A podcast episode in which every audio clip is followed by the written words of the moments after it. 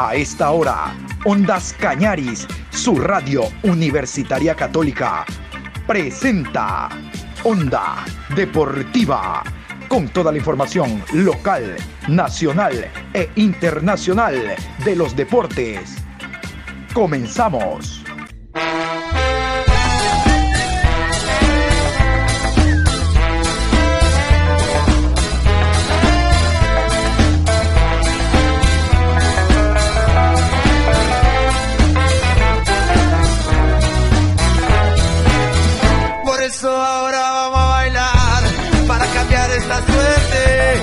Sabemos gambetear para ausentar la muerte.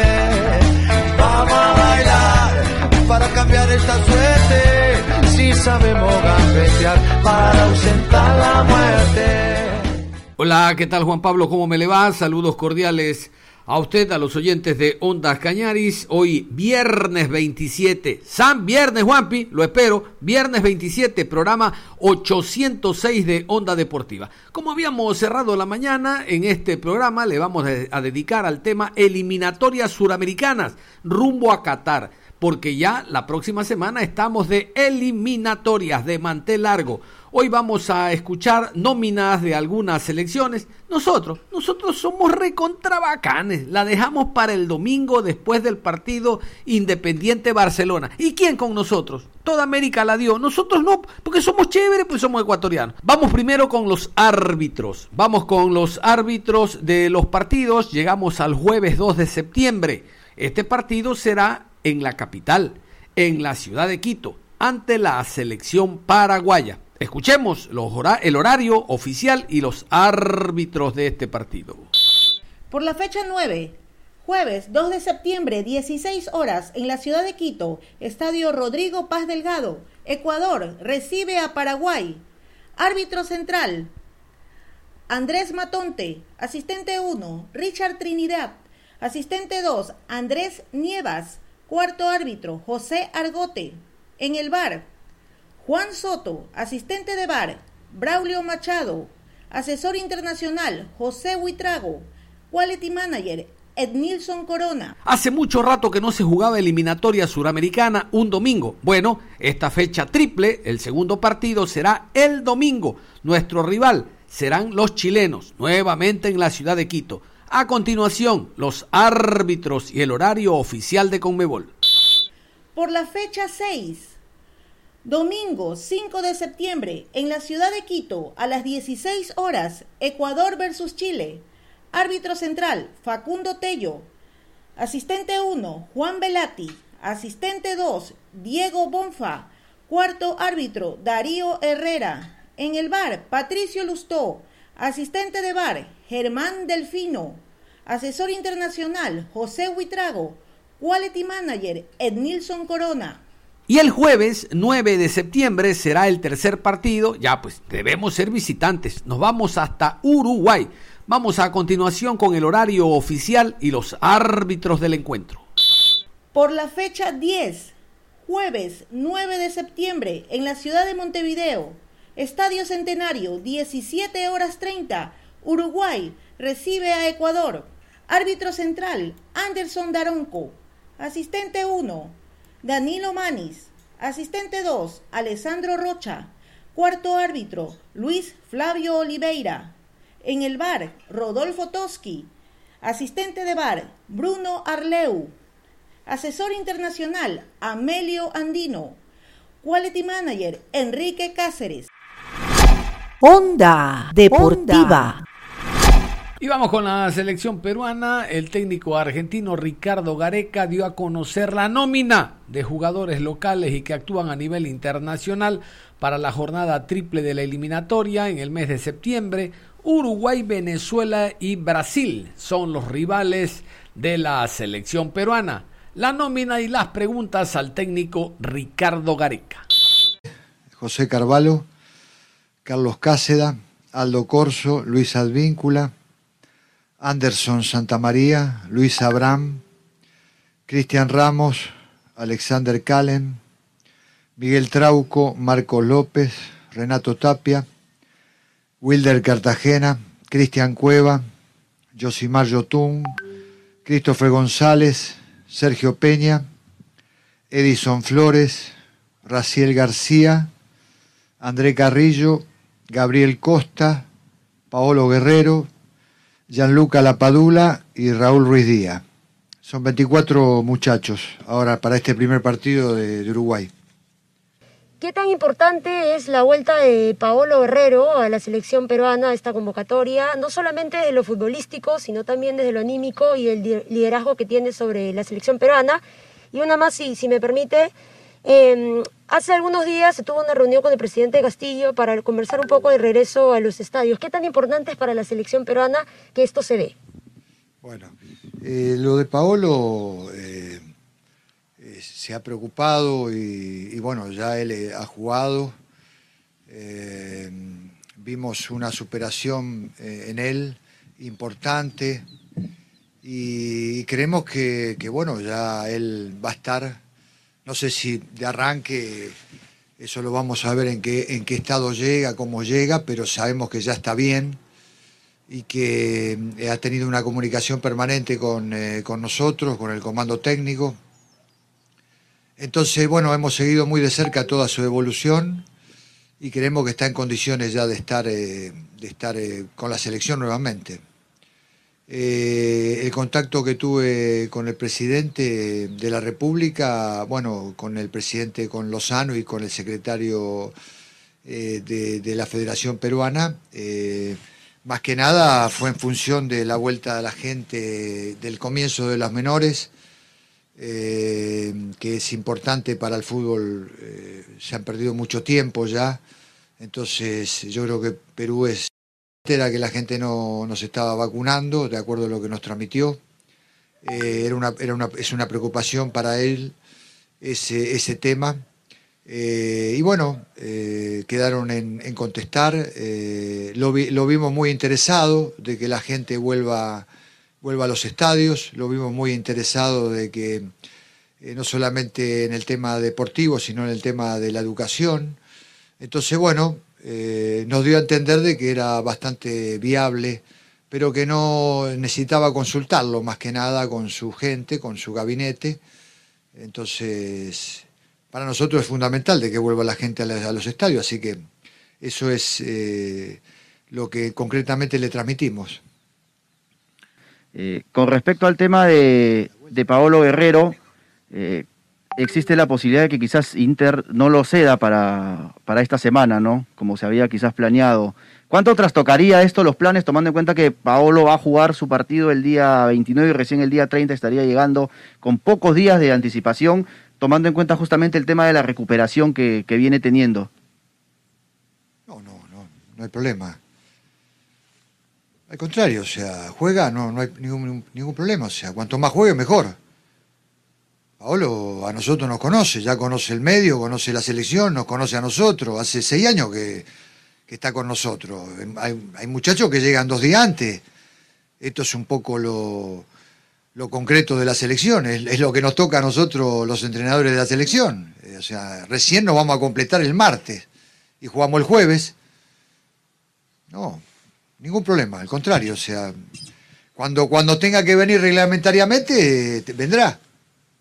Eh, es una convocatoria eh, que da la impresión que fuera corta, ¿no? 24 jugadores para una fecha triple. Este, veía que Brasil, por ejemplo, convocó 25, cada uno tiene su criterio, pero sí me gustaría eh, conocer cuál es tu punto de vista sobre una convocatoria de 24 futbolistas para, para esta fecha triple.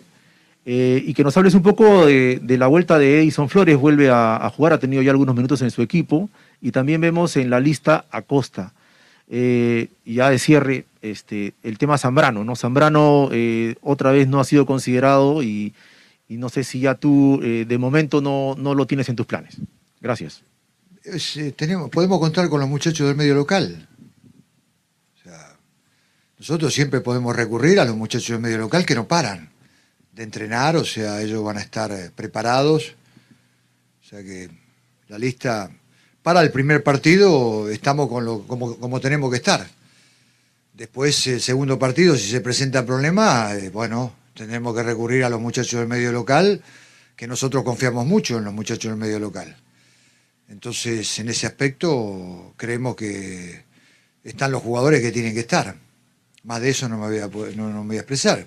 Eh, los muchachos que no están en estos momentos es lo que nosotros consideramos para este primer partido, para estas triples fechas que se van a jugar. En caso de que tengamos algún inconveniente, siempre podemos recurrir a los muchachos del medio local. El Oreja, y bueno, o sea, el Oreja es muchacho ya, un jugador habitualmente eh, convocado por nosotros, creemos que es muy importante, ya está volviendo a jugar, eh, entonces, bueno, creemos que es importante la vuelta de él para, para lo que nosotros pretendemos. O sea, junto con Guerrero han sido los goleadores más importantes que nosotros tuvimos en la eliminatoria pasada. Entonces, bueno, eh, para nosotros es, importante que él esté convocado. Eh, vuelvo a reiterar, o sea, estando en sus condiciones, como creemos que está en estos momentos. Y bueno, o sea, eh, me dijiste con el tema de Carlos de Zambrano, bueno, te contesto, para esta convocatoria creemos que estos muchachos son los que nos van a acompañar en estos momentos, ¿no?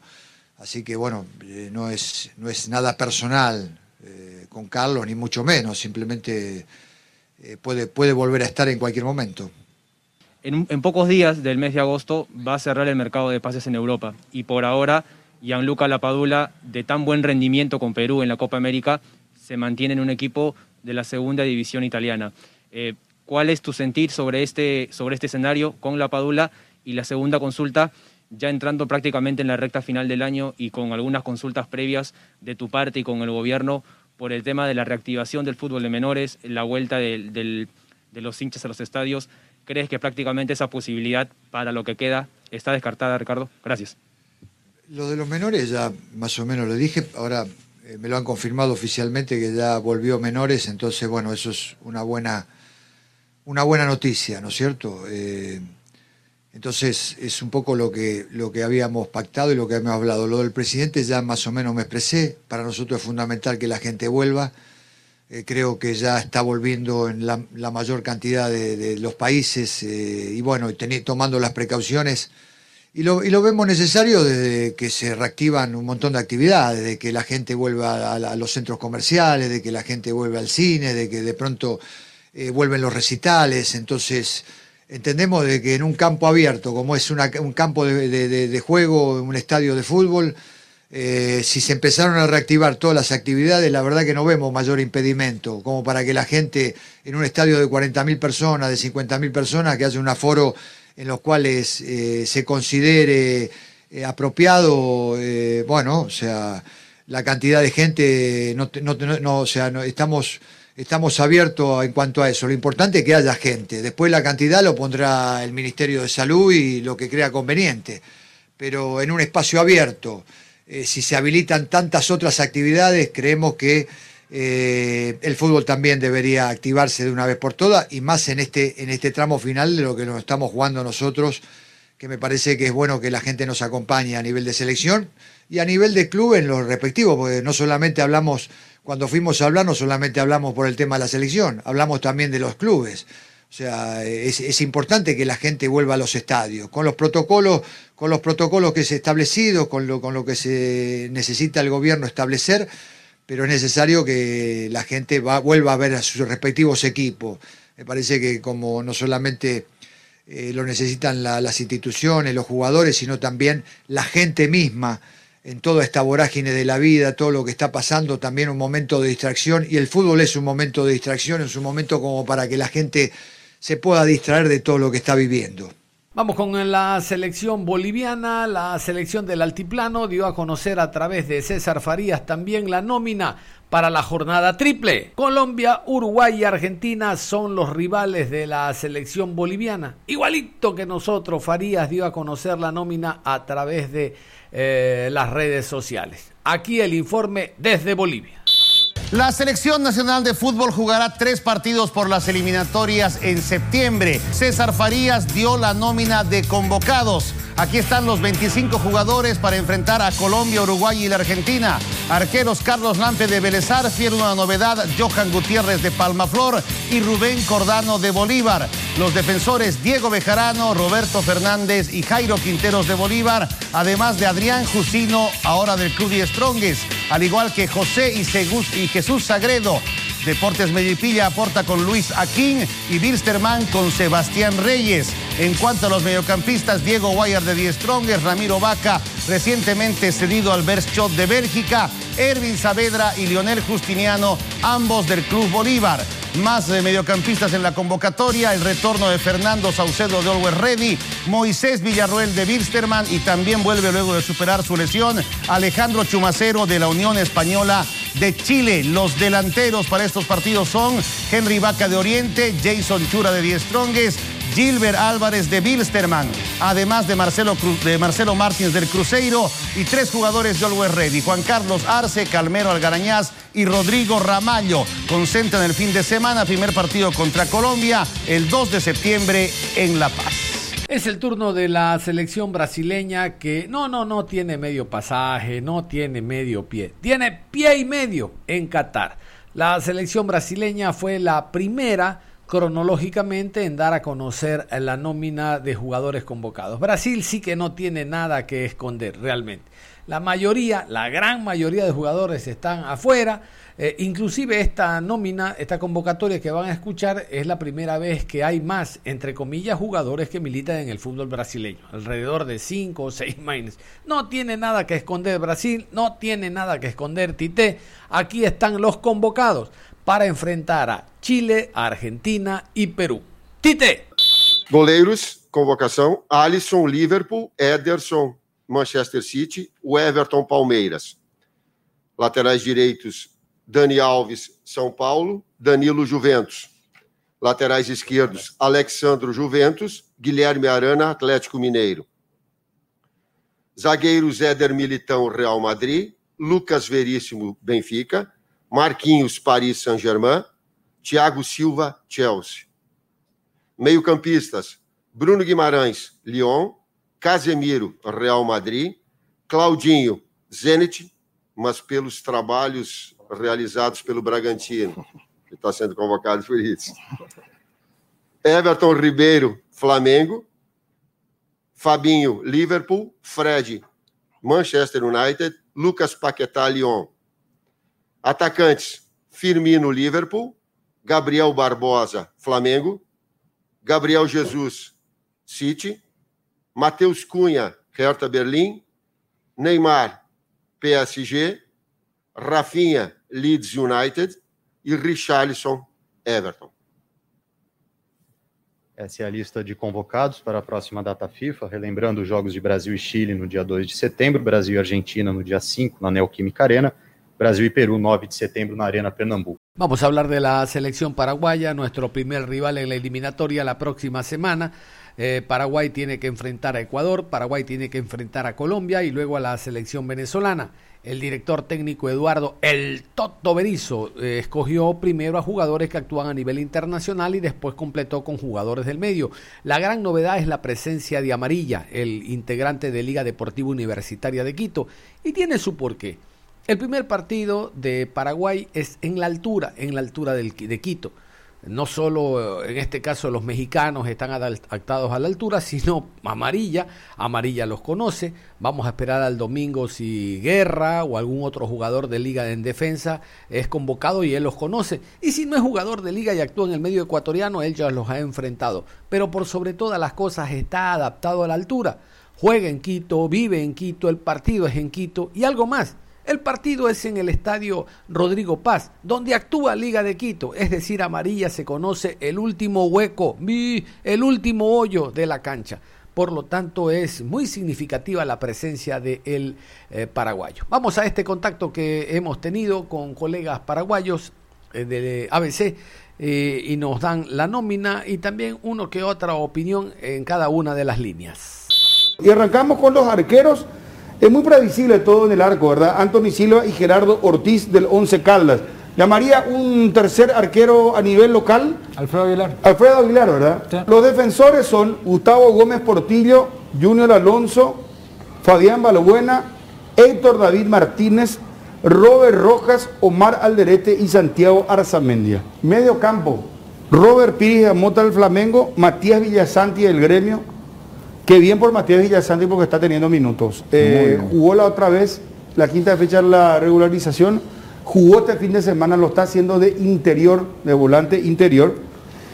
Andrés Cubas del fútbol francés, Richard Sánchez del fútbol mexicano, Gastón Jiménez, Jorge Morel, Oscar Romero, Alejandro Cacu Romero Gamarra. Estos son los mediocampistas. Y arriba, Ángel Romero, Hernán Pérez, Miguel Almirón, Brian Zamudio, Carlos González, Antonio Sanabria y Luis Totín Amarilla, la gran sorpresa. Eh, viene de jugar muy bien Antonio Sanabria en Torino y viene de marcar Carlos González en Tigres del fútbol mexicano. Luis Hernán Pérez hay que decir que no estuvo en la última Copa América, pero estuvo en la de Brasil, la que se jugó con público en el 2019 y uno recuerda todavía que fue titular en el primer partido de las eliminatorias contra Perú. O sea, es del riñón de... Él viene para partir algún lateral, ¿eh? Claro, que puede ser. Una comisión exclusiva. No- estaba pensando en Colombia, Venezuela, Ecuador, puede ser Ecuador, puede ser que lo respalde algún rendimiento importante antes en la altura también. Eh, lo de los Romero, un retroceso, están pasando un muy mal momento. En San Lorenzo uno entró a los 20 segundo tiempo, el otro a los 40. Después de ser figura, o sea, en la Copa América eran figuras de San Lorenzo. Eran los Romero, el famoso Romero y nueve más, y hoy están afuera del equipo, el equipo está en caída libre y hay que ver cómo están anímicamente para estar al servicio de la selección, ¿verdad? Yo creo que esa zona va a requerir cambio de vuelta, tendría que estar González, eh, el partido en Colombia, cómo lo juega, si es el tema de la posesión y prescindimos un delantero grandote que, que aguante y, y nos haga jugar otra cosa, porque no va a cambiar Berizzo. En la última charla tuvimos que fue extensa, me parece que dejó bien el manifiesto que tiene los planes para diferentes partidos, que valora a González como antes no lo hacía, por eso ahora lo convoca, pero que seguramente, especialmente contra Colombia de visitante, me imagino un partido eh, No, con Colombia varios local. volantes, eh, perdón, perdón, eh, contra Ecuador, de visitante un partido con varios volantes y renunciar un poquito a, a la agresividad que había mostrado contra Chile, contra Perú y contra Bolivia en la Copa América. Yo creo que Berizzo, y después de las declaraciones que dio, tienen claro que se- eh, la selección ganó dos jugadores. El caso de Héctor David Martínez y de Carlos González. Me parece que ya no se van a mover a estos futbolistas, van a arrancar de titulares y me parece bien, ¿verdad? Yo Claro, enhorabuena. Lo que pasa es que es la primera vez que todos los seleccionadores sudamericanos se van a enfrentar a algo novedoso. ¿O tres es jugar- partidos? jugar tres partidos. A mí lo, ese domingo va a ser muy raro. Yo le digo a la gente, ¿usted se acuerda cuándo fue la última vez que hubo un domingo de eliminatorias? Y no se va a acordar. Digo esto porque van a jugar jueves, domingo, jueves. Es imposible que uno diga, este es el equipo. Tite puede decir, este es el equipo y que se la arregle. Y más cuando tenemos el factor altura. Entonces no me sorprendería que, por ejemplo, en Quito se ponga un equipo que no tenga nada que ver con los dos partidos en Asunción. Vamos a hablar de la selección colombiana. Colombia a través de Reinaldo Rueda dio la nómina de jugadores para enfrentar a Bolivia, Paraguay y Chile. Hay muchas novedades, por ejemplo la vuelta de Falcao y otra novedad es la ausencia de James Rodríguez. No da el brazo a torcer. El técnico Reinaldo Rueda eh, sintió un rechazo del jugador eh, Recuerdan ustedes, él dijo, no, no, no puedo estar en la eliminatoria, pero para Copa América sí estoy. Ah, no puedes estar, entonces tampoco lo convoca. Y no lo convocó, y ahora tampoco, después de las declaraciones que dio el jugador James Rodríguez. Es que hay que respetar a alguien y no sentirse una estrella siempre. Vamos con la nómina de la selección colombiana que dio a conocer Reinaldo Rueda. Bueno, y el comentario también en torno a los convocados. La Federación Colombiana de Fútbol oficializó la lista de convocados para los Juegos de Eliminatorias ante Bolivia en La Paz, Paraguay en Asunción y Chile en Barranquilla. 28 nombres que fueron presentados en un video homenaje a las personas de la tercera edad y en el que se resalta la ausencia de James Rodríguez. Desglosamos la convocatoria por posiciones. Tres arqueros, David Ospina, Camilo Vargas y Álvaro Montero. Tres laterales derechos, Daniel Muñoz, Estefan Medina y Andrés Felipe Román. Cuatro zagueros centrales, Jerry Mina, Davinson Sánchez, Carlos Cuesta y Oscar Murillo. Dos laterales izquierdos, William Tecillo y Jairo Moreno. Aunque no es lateral, Reinaldo lo tiene allí en sus planes. Cinco volantes de primera línea, Baldomero Perlaza, Wilmar Barrios, Gustavo Cuellar, Mateus Uribe y Alexander Mejía. Seis ofensivos o extremos, Juan Guillermo Cuadrado, Juan Fernando Quintero, Andrés El Rifle Andrade, Gerson Candelo, Luis Sinisterra y Luis Fernando Díaz. Y cinco delanteros, Roger Martínez, Luis Fernando Muriel, Miguel Ángel Borja, Rafael Santos Borré y la vuelta a la selección de Radamel Falcado García. Seis jugadores del morfociclo finalmente fueron convocados. Álvaro Montero, Andrés Felipe Román, Baldomero Perlaza, El Rifle Andrade y Gerson Candelo.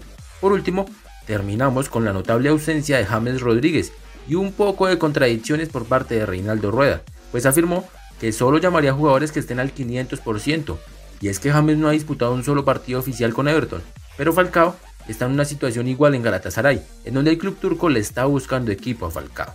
Vamos a escuchar la nómina de la selección chilena, nuestro segundo rival en la eliminatoria. Chile enfrenta a Brasil, a la selección ecuatoriana y a Colombia.